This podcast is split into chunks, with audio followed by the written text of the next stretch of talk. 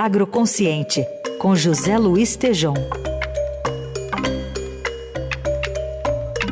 Olá, Tejom, bom dia.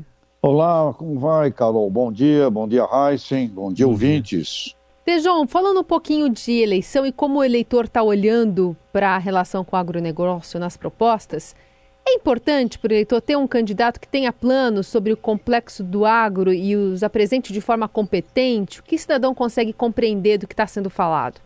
Então, Carol, fizemos um estudo para a BAG, Associação Brasileira de Agronegócio, junto com o Instituto IPESO, em cinco regiões capitais, cinco capitais das cinco regiões brasileiras: Belém, Salvador, Goiânia, São Paulo e Porto Alegre. E o objetivo era esse: descobrir o quanto da preocupação dos candidatos políticos com o tema agronegócio poderiam gerar ângulos positivos para eles e atrair votos uh, dos eleitores.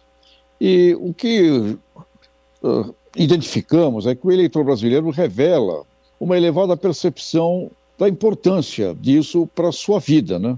87,5% disse é muito importante para a minha cidade, 90,8% disse para o meu estado, 91,2% disse para o meu país. Outra coisa também interessante desse, desse estudo aponta, aponta um orgulho positivo do eleitor brasileiro com os biocombustíveis. 89,9% considera que o Brasil tem que usar mais essa energia uh, bio uh, do agro. Né?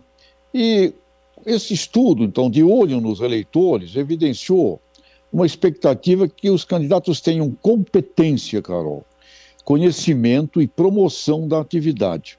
90,5% dos entrevistados afirmaram concordar que o futuro presidente precisa dar mais atenção para as questões dos alimentos. E 89,9% entendem que o Brasil pode alimentar o mundo e gerar renda para os brasileiros.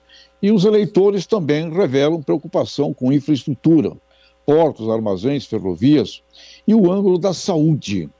O ângulo da saúde surge da mesma forma com o meio ambiente, fortíssima na percepção uh, dos eleitores, com biogás, segmentos e nichos de orgânicos, biodinâmicos, agricultura local nas grandes cidades e agricultura vertical. Então, o que esse estudo revelou é que 83,5% dos entrevistados concordam ser o agronegócio um motor da economia do Brasil. Então, a resposta com relação aos, a, a eleitores e candidatos é sim.